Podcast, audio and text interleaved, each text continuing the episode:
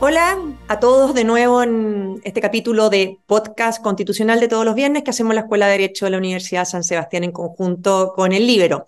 Em, hoy eh, cerramos una etapa eh, previa, no es que se acabe el podcast, el podcast sigue, pero de distinta manera, porque hoy día es el último podcast que nos va a acompañar eh, Luis Alejandro Silva, porque ya el texto, el trabajo en el Consejo Constitucional terminó, de hecho, el martes tienen la ceremonia, ¿no es cierto?, en que se entrega al presidente de la República el texto para someterlo a plebiscito. Y bueno, Luis Alejandro también parte, ya está desplegado en actividades de campaña. Nosotros junto a Gonzalo Arena seguiremos en este podcast constitucional con distintos invitados. Queremos eh, abrir el espacio a partir del próximo viernes a distintos dirigentes políticos eh, que vengan a explicar su posición frente a este texto constitucional y también a distintos líderes de opinión. Em, yo quiero partir con lo que ha ocurrido un poco esta semana. Em, quizás lo más novedoso al principio fue que el presidente Boric, en definitiva, eh, tomó posición y tomó posición de una manera eh, olímpica, porque eh, critica que aquí hay una mayoría, que los acuerdos no se dieron y porque aquí se impuso una mayoría circunstancial, dijo. O sea, es decir, quienes los eligen a ellos son ciudadanos de primera y conforman mayoría, y quienes votan por la derecha pasan a ser como ciudadanos de segundo que solo arman mayorías circunstanciales. Eh, rarísimo, por decirlo fácil, ¿no es cierto? Y, educadamente su, su, argumento. ¿Qué significa, Gonzalo, eh, que Boric haya entrado a, asumir una posición de cara al plebiscito? O yo creo que fue un error. Yo creo que todo el mundo le ha recomendado que no se meta, que no hable para que no convierta esto en un plebiscito contra el gobierno, eh, porque además todas las encuestas muestran que si el presidente Boric se manifiesta por una opción, la otra opción automáticamente aumenta. ¿ah? O sea, es un, un personaje al cual hay que esconder y al gobierno en general debería esconderse si quiere hacer algo realmente útil o importante. Ahora, eso sí, yo veo difícil difícil que puedan mantener la presidencia porque esto de aprobarse esta constitución sería la derrota más humillante del punto de vista político e ideológico que puede haber sufrido la izquierda en mucho tiempo. O sea, tener que suscribir un presidente de la extrema izquierda una constitución como la que queremos aprobar, que es una constitución moderna, ¿no es cierto?, que no contiene o sea, que fortalece la democracia liberal, eh, la libertad, el emprendimiento, todas las cosas que la izquierda, esta izquierda más radical odia, sin duda que va a ser, eh, quizás va a pasar a, la historia, ¿no es cierto?, como la incapacidad de un gobierno de llevar adelante eh, una convicción, ya ni siquiera un plan de gobierno, una convicción política. y yo creo muchos le van a exigir al presidente Boric, especialmente el Partido Comunista y algunos que se involucre, que hay que dar la pelea hasta el final, que esto es un testimonio, que hay que levantar las banderas, y yo creo que puede caer en la, tentación.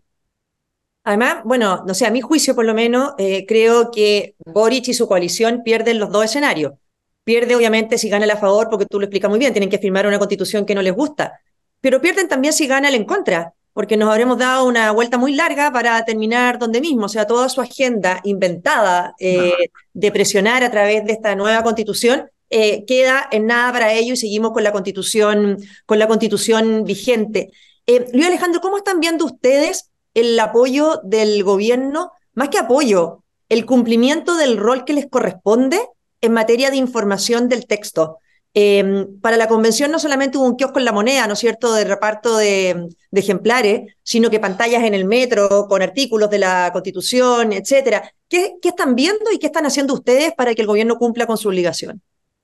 Bueno, yo creo que todavía queda, queda por ver, no solo porque la, campaña no se inicia oficialmente, sino porque el texto no se le ha entregado al presidente y por lo tanto hasta ahí creo que tiene una excusa el gobierno para no involucrarse muy activamente en, en la campaña. Ahora, por otra parte, es obvio por lo menos para mí, que este gobierno no, se va a involucrar en la misma medida en que lo hizo con el proceso anterior, porque este es un proyecto que, como bien decía Gonzalo, está en las antípodas de su, de su, de su visión, de qué es lo que más le conviene a Chile, de cuáles han sido sus banderas de lucha, eh, y por lo tanto es demasiado, demasiado, eh, ¿cómo decirlo?, eh, a contrapelo, ¿no? Y por otra parte está el, el, mensaje que, que, transmite a sus bases. Es decir, recordemos que el gobierno se afirma en un 30%, tremendamente leal, pero, pero, pero que, que sí pone esta, o sea, que espera este, que mantenga este, este lenguaje ¿no? y, este, y este compromiso con su idea. Abrazar, aunque sea tímidamente, este proyecto constitucional, creo que podría comprometer una parte de ese, de ese 30% muy seriamente, ¿no? aparte de que, de que no, no.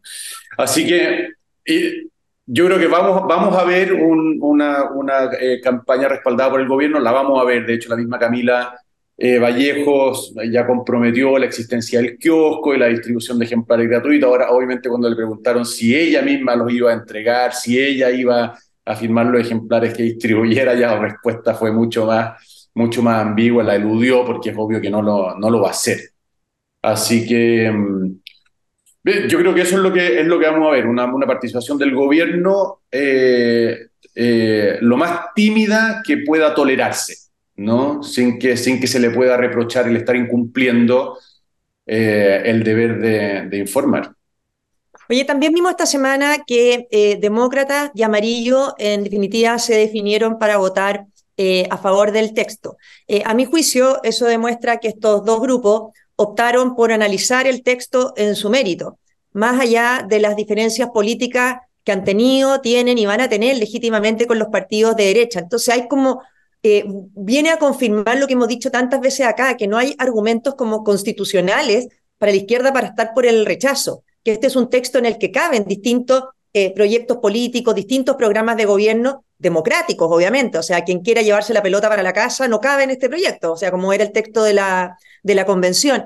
¿Cómo ves tú, Gonzalo, la definición que tomó Amarillos y, y, Demócratas de cara a este plebiscito? antes de eso, complementar un dato que dijo Luis Alejandro.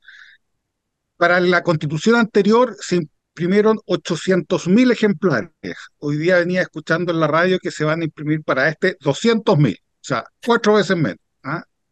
Entonces, ahí, ahí, ahí demuestra una intencionalidad del gobierno. Ahora, que amarillos y demócratas hayan eh, estar dispuestos a votar a favor, mata un fantasma grande, independiente de si es muy grande la votación que puedan tener demócratas o, amarillos, eh, porque algunos dicen que son solamente referentes comunicacionales, que, que no tienen ¿no cierto voto detrás o, o mucho voto, es una garantía de que esta no es una constitución partisana, ¿ah? que no es una constitución extrema, que no es una constitución hecha para un candidato presidencial, sino que es una constitución bastante amplia, mucho más de consenso que lo que fue el proyecto anterior, y por lo tanto yo creo que eso puede ayudar a mucha gente a sentirse eh, que está dentro de los márgenes de la responsabilidad el votar a favor. ¿ah? Eh, en el fondo, para continuar este proceso eh, y ojalá, ¿no es cierto?, poder tener una constitución nueva y cerrar este tema constitucional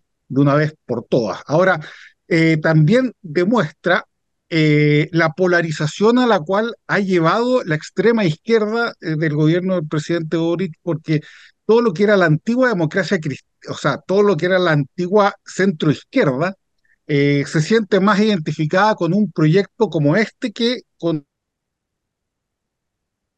con uno, ¿cierto?, el gobierno, y eso ha demostrado que puede ser, no lo digo que vaya a ser, pero puede ser que se consolide un nuevo referente político en base a ese 62% que se consiguió en, la, en el primer plebiscito.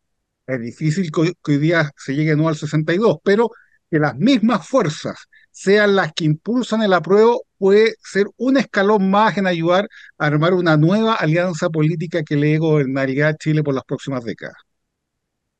Ahora, lo que está complicando que mientras se suman fuerzas como la de la centroizquierda, ¿no es cierto?, de amarillos y demócratas, eh, sigue habiendo mucha gente de derecha que al parecer está en, el, en contra, de distintas eh, maneras. Eh, uno ve que republicano, no sé, ya te quiero preguntarle, Alejandro, se ha dividido en el sentido de que, mal que mal, un senador, el senador que ustedes tienen, que, es el Rojo Edwards, ha dicho que está, va a ir por el en contra, eh, él dice, ¿no es cierto?, que tiene el 50% de los republicanos que están en contra. Eh, vemos gente de derecha que está en contra por distintas razones, no por el texto, otros están en contra porque rechazan al gobierno o porque no les gustó nunca este proceso, etcétera. Entonces, a la par que se ha sumado gente relevante o sectores relevantes, ¿no es cierto?, para, para mostrar esta transversalidad, pucha, ¿qué pasa? Que no se ordena eh, la derecha o que hay gente de derecha. A ver, yo aquí quiero ser bien transparente, hay gente que legítimamente tiene derecho a gustarle más la constitución actual. Y a mí no me gustan las campañas en el fondo de, mm, de, de, cancelación o de funa o de nostar a quien legítimamente le puede gustar más esta constitución. Pero, pero es curioso que en el partido que ha tenido la mayoría del Consejo, o sea, que es un texto que claramente lo representa, se estén dando esta, estas diferencias. ¿Qué está pasando ahí, Luis Alejandro? Mira, hay varias cosas. Yo, yo creo que todavía somos eh, o estamos viendo la inercia o estamos sufriendo las consecuencias de la inercia del proceso anterior y su, origen, ¿no? Es decir, porque todo esto, recordémoslo, se enmarca en, la estela del, estallido de octubre del 2019. ¿no? Este, este proceso sigue siendo una consecuencia eh, de la violencia en las calles, de, la rendición de, del, gobierno, la claudicación del gobierno de Piñera en, este tema de la constitución. Yo creo que todavía eso pesa mucho. Segundo, obviamente pesa la desinformación. ¿sí? Este ha sido un proceso, al contrario del que tú protagonizaste, Marcela, bastante discreto. No, todavía los contenidos de la Constitución no se conocen, ha hecho mucho ruido, ¿no es cierto?, qué sé yo, el tema del aborto, la cuica y, y tres cosas más eh, completamente accidentales e infundadas. Por lo tanto, no hay, no hay mucha información y frente al, al cambio yo creo que todavía muchas personas se mueven en la lógica de lo que fue el proceso anterior, de una profunda desconfianza a un nuevo texto, ¿no? Eh, tercero, yo creo que es parte de la distancia que todavía eh, hay con el 17 de diciembre. Yo, yo tengo el convencimiento de que muchas de las personas que desde la derecha hoy se manifiestan por el en contra van a cambiar su voto cuando enfrenten el 17 de diciembre esa alternativa binaria entre un camino de certidumbre, que es votar por un texto que conozco y con unas reglas que sé que van a regir eh, al, al, gobierno en sentido amplio, ¿no? a la política durante los próximos años, versus un camino que es pura incertidumbre. Yo realmente me parece tremendamente, porque yo puedo entender eh, que alguien estuviera en contra si es que la, la opción eh, fuera, eh, o sea, si es que la opción tuviera como consecuencia que se queda nuestra, la constitución que tenemos hoy día, ¿no? Pero cuando tú tienes y, y, esto no me lo invento, a Daniel Jadwe llamando a votar en contra para abrir un tercer proceso con una asamblea popular 100%, yo de verdad me cuesta entender que alguien pueda eh, todavía sostener su voto en contra sin atender ¿no? a las consecuencias. ¿no? Porque creer que la constitución que tenemos va a seguir intacta, lo dijo Paulina Bodanovich, yo el entre líneas me pareció tremendamente sugerente, ¿no? O, insinuante. Paulina Bodanovich en entrevista el domingo, en el, reportaje pasado, del domingo pasado, decida, decía algo así como, la esencia era esta, durante el gobierno de Boric no va a haber un tercer proceso. A, a Boric le quedan dos años. ¿Qué es lo que me está diciendo Paulina Bodanovich? Que después del gobierno de Boric sí puede haber un tercer proceso. Así lo leo yo. El gobierno de Boric y todo lo que representa va a volver a la calle cuando deje la moneda. Y una de sus banderas de lucha, sin lugar a dudas, va a ser una nueva constitución, suponiendo eh, que, que, esta se, se rechazara. Así que, en fin, esas son algunas reflexiones, Marcela. A ver, yo aquí creo que, que lo que hay que lograr, o sea, a mi juicio, ¿no es cierto? Cada uno tiene distintas razones por las cuales vota en una razón u otra. Eh, yo voto a favor probablemente por razones distintas a, la, a, las tuyas. Yo no creo que esto vaya a cerrarse eh, si gana el, a favor. Eh, siempre, yo creo que mientras no tengan la constitución hecha por ellos a su antojo hoy día, mañana, el tema constituyente va a seguir abierto. Me pasa que siento que este texto que ustedes han elaborado, que, que, el Consejo ha elaborado, necesitamos que saque la mayor cantidad de votos posibles para quedar mejor parados en la defensa de una democracia liberal en los debates constituyentes que vienen. Porque siempre va a estar esta sonada, ¿no es cierto?, refundacional de la izquierda. Y a mi juicio, creo que, este texto, en la medida que saque más votos, quedamos mejor preparados para debates que van a seguir abiertos. No, no, no creo que se zanjen, pero sí comparto contigo que obviamente la constitución actual de partida está con un quórum muy bajo, eh, se puede reformar fácilmente, eh, van, a, van a haber otras cosas. Pero, y una de las razones, que también ahí quiero preguntarte a ti, Gonzalo, que por lo menos a mí eh, me inclina, me inclinó mi voto a favor, es la modificación del sistema político. Eh, yo siempre estuve en contra de este segundo proceso, creía que tendría que haberse hecho en el Congreso eh, y no en un órgano aparte. Pero también reconozco que el Congreso jamás hubiera aprobado la disminución de parlamentarios. Em, ¿Cuál es, a tu juicio, Gonzalo, si tú pudieras elegir cuál es, porque a mí ese es el eje que me hace inclinarme eh, a tomar mi decisión de votar a favor del sistema político, para mí es un eje clave, y el argumento que di antes. ¿Cuál sería para ti, bueno, si es que votas a favor, Gonzalo, y cuál sería para ti el argumento, el argumento principal o el contenido que, más te motiva en esto?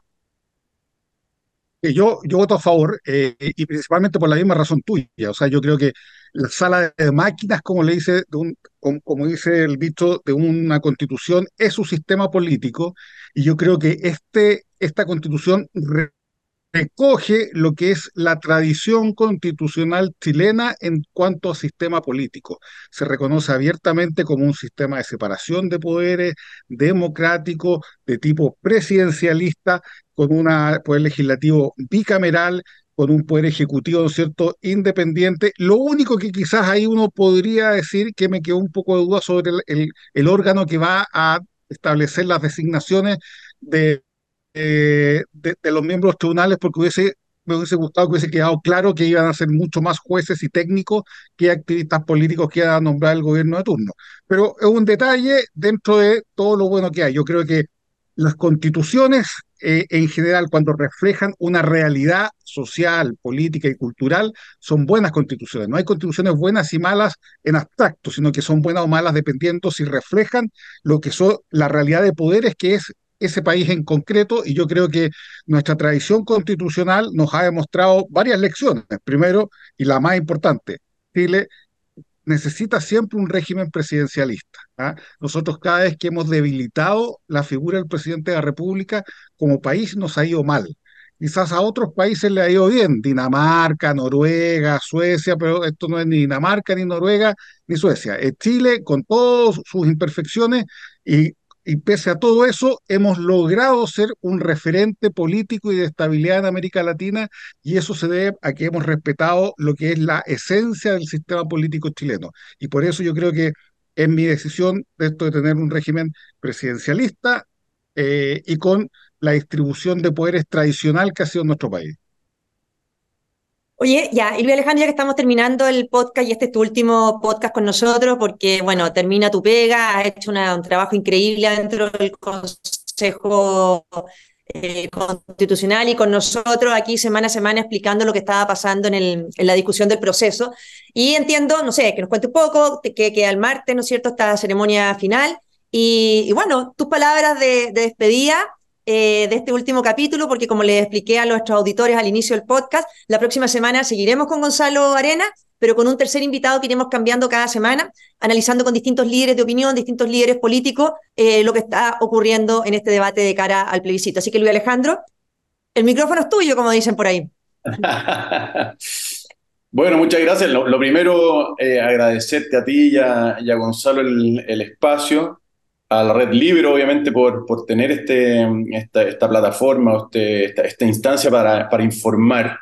Cuestión súper importante. Yo espero que, que, en las semanas sucesivas, donde yo ya, ya no esté, sigan, sigan también informando de lo que está pasando, porque obviamente que la necesidad de parte de la ciudadanía por, por conocer qué es lo que se va a votar va a ser cada vez mayor en la medida en que se acerque, se acerque la fecha. Y bueno, como tú bien decías, en parte la razón por la que me voy es que me voy a, me voy a desplegar ahora con, con, todos los consejeros y muchos otros por Chile, porque literalmente va a ser por Dariga Punta Arenas para, para dar a conocer los contenidos de la propuesta y también explicar cuáles son las ventajas de, de votar a favor, cuáles son las desventajas de votar en contra y confío que en, esta, en este podcast eh, los auditores puedan encontrar esa, esas razones también. ¿no?